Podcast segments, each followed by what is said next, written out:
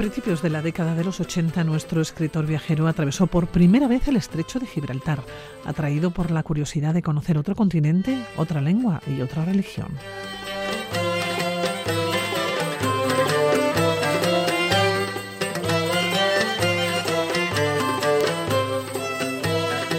Desde ese viaje a Marruecos, sus viajes y sus impresiones han quedado registradas en las páginas de Al Sur de Tánger. Es un libro que contiene notas de viaje, artículos, reflexiones sobre el país y sus gentes y episodios insólitos de su larga historia.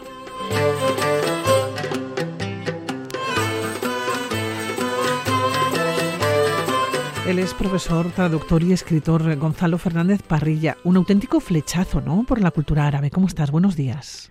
Hola, muy buenos días, Egunon. Pues sí, un flechazo que, se remonta a los primeros años de la universidad y a ese primer viaje a Marruecos, a ese cruzar las aguas del estrecho y llegar a, Marruecos y a África, que tanto resuenan en nuestras cabezas desde que somos niños, ¿no? Oye, Gonzalo, era la década de los 80 cuando atraviesas por primera vez el estrecho de Gibraltar. ¿Qué buscabas entonces? Y a partir de ese momento también, ¿en cuántas ocasiones lo has hecho y qué te has ido encontrando?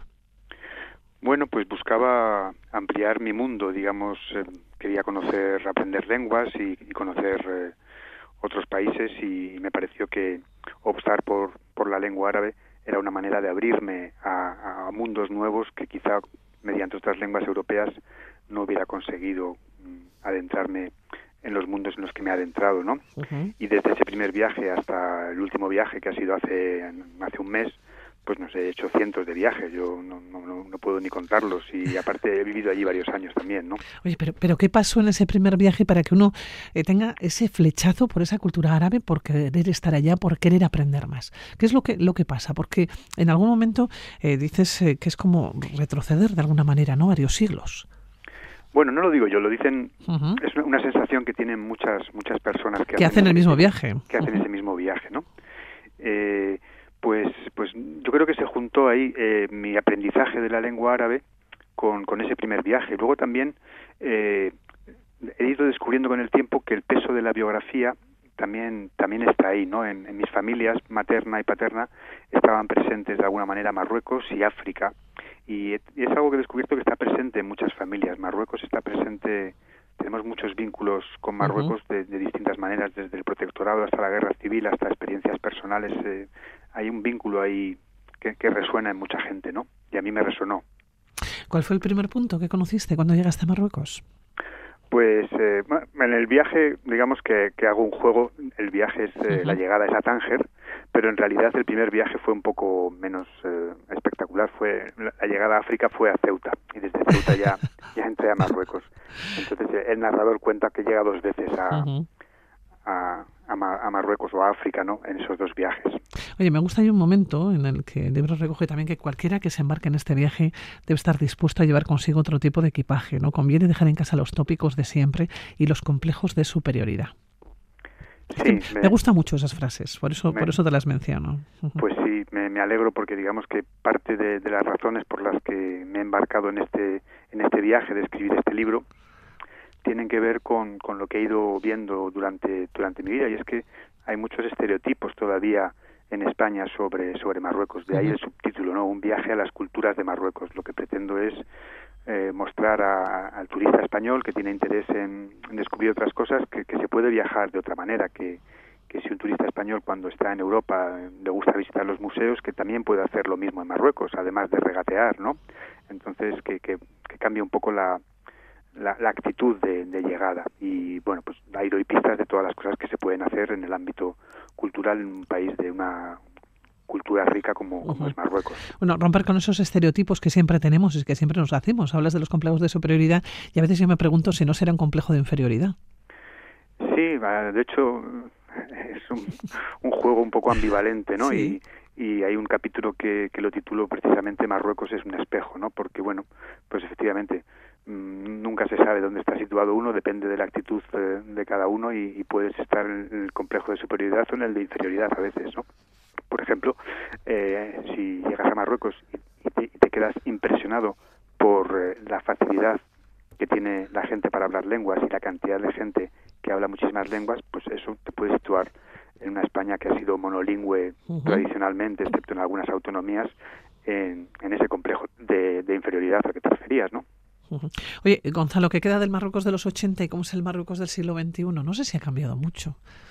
Pues es un país que se ha transformado en estas eh, cuatro décadas, bueno, igual que España, ¿no? Y es un país en constante transformación, ¿no?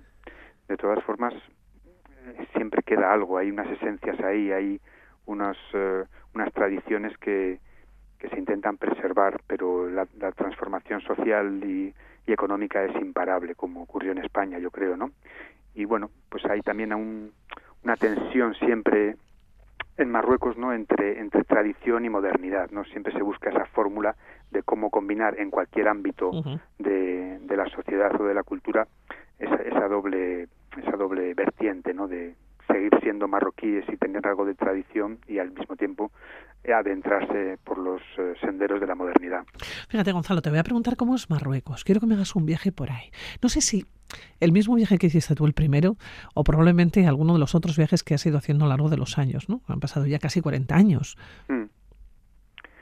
Bueno, digamos que en el último capítulo yo creo que, que, resumo lo que, lo que es ese viaje. Digamos que cuando emprendes el viaje y con ese bagaje de, estereotipos vas a la búsqueda de, del otro, ¿no? De, la alteridad. Y es una es un otro que, que en España tiene muchas marcas. Es, eh, es un otro que es árabe, que es del sur, que es África, que es musulmán, que tiene unas cargas históricas en España con, con lo de Al-Ándalus y la expulsión de los moriscos y bueno y, ideológicamente también es una percepción muy, muy muy cargada la de nuestro pasado y al final digamos que acabo concluyendo que cuando te adentras de, de otra manera en Marruecos o en cualquier otro sitio, pues al final lo que descubres es que más allá de que sea otro continente, otra nación, otra lengua, otra religión, te encuentras con personas que son mucho más afines a ti que personas que igual son vecinos tuyos aquí donde estás viviendo, ¿no? Eso es lo que tenemos que, descubrir. Pero haciendo ese viaje, eh, Gonzalo, me imagino que en muchas ocasiones eh, te ha seguido sorprendiendo. Probablemente todos los viajes que hagas habrá una sorpresa, ¿no? Eh, nueva, porque estamos ante un libro, fíjate que dices que es un libro de historias, ¿no? Sugeridas por un viaje distinto por Marruecos. ¿Cuál es ese viaje, el diferente? Bueno, pues el viaje es el de el de ir descubriendo, llevar los ojos abiertos para en cada en cada estación, en cada trayecto de ese viaje, estar abierto a aprender nuevas cosas y a descubrir nuevas cosas. Para mí estos últimos años, o estos últimos meses que coincidieron con la con la escritura del libro y con y con el lanzamiento anterior de, de, un, de una cuenta de Instagram que se titulaba Otro Marruecos, ha significado, por ejemplo, yo que procedo de una tradición académica y textual, pues descubrir a, nuevas generaciones de, de gente joven, artistas que, que, bueno, se escapaban un poco de, mi radar y que me han fascinado y bueno, pues que se, se manifiestan en nuevos soportes eh, de, de, redes sociales como, como Instagram, nuevos fotógrafos y fotógrafas, eh, artistas plásticos, músicas, músicos, todo tipo de, manifestaciones culturales que me, encantan todas.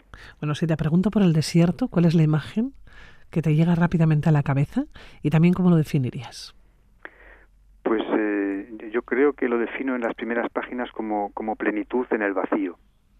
De todas formas, he de confesar que mm, no es uno de los lugares que más he transitado yo en, Marruecos, el, el, desierto, porque, bueno, por, por mi atractivo por las manifestaciones culturales, pues digamos que está más vinculado a las ciudades, ¿no? Pero bueno, sí, sí he hecho alguna incursión y es esa sensación de, de, todo y de todo y nada y, ese silencio y esos cielos, ¿no? Y, es un espacio infinito al mismo tiempo, ¿no? Tremendo, ¿no? Eh, si te pregunto por Marrakech.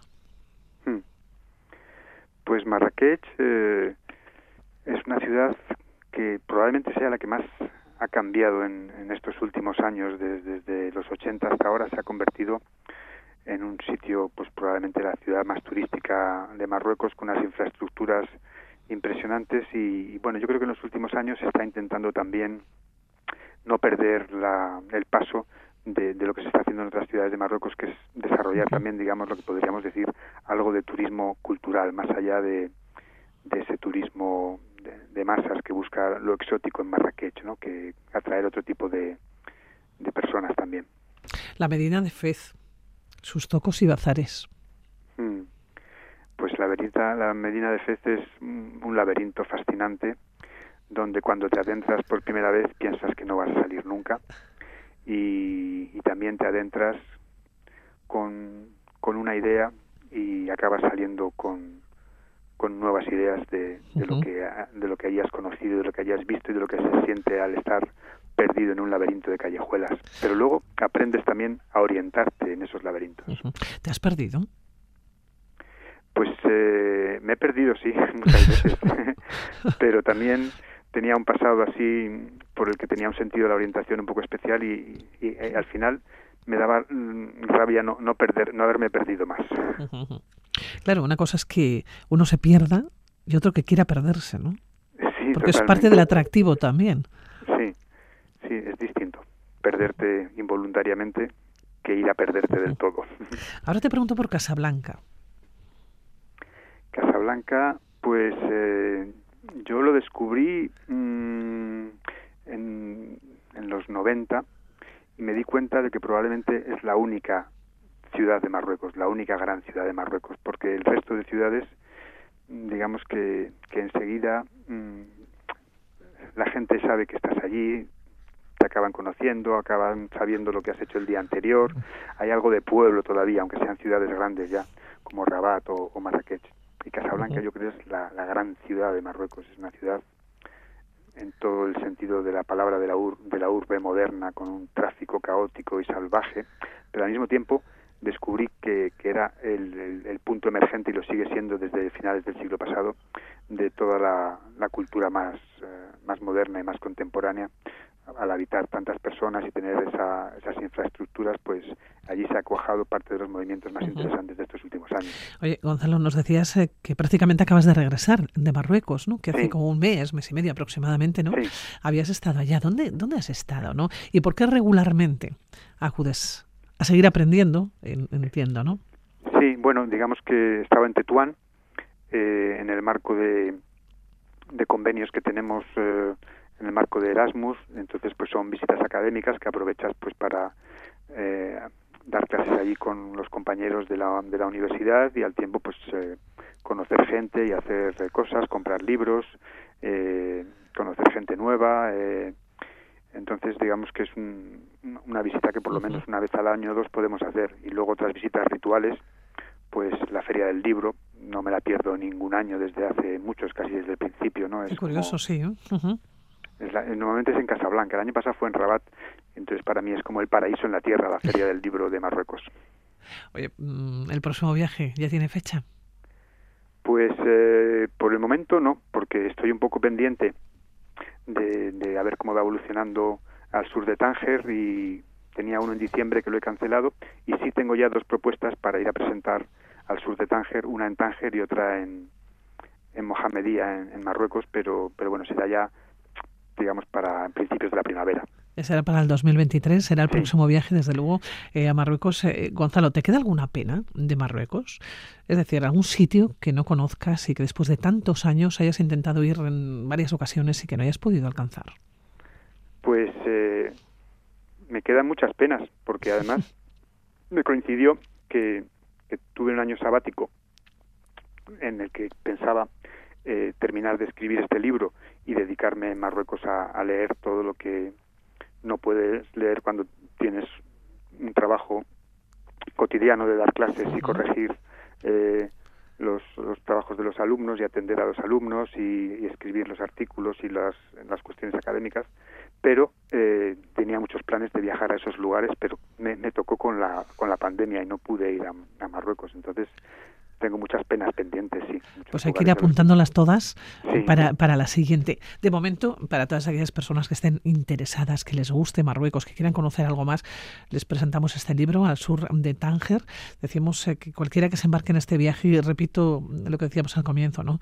Eh, debe estar dispuesto a llevar consigo otro tipo de equipaje, hay que dejar en casa los tópicos de siempre, también los complejos de superioridad y en este libro lo que sí nos vamos a encontrar, bueno, pues eh, muchos momentos, en muchas situaciones, en muchos lugares de al sur de Tánger. Estamos hablando de Marruecos y sobre todo porque nos presentas un país sin imágenes estereotipadas, ¿no?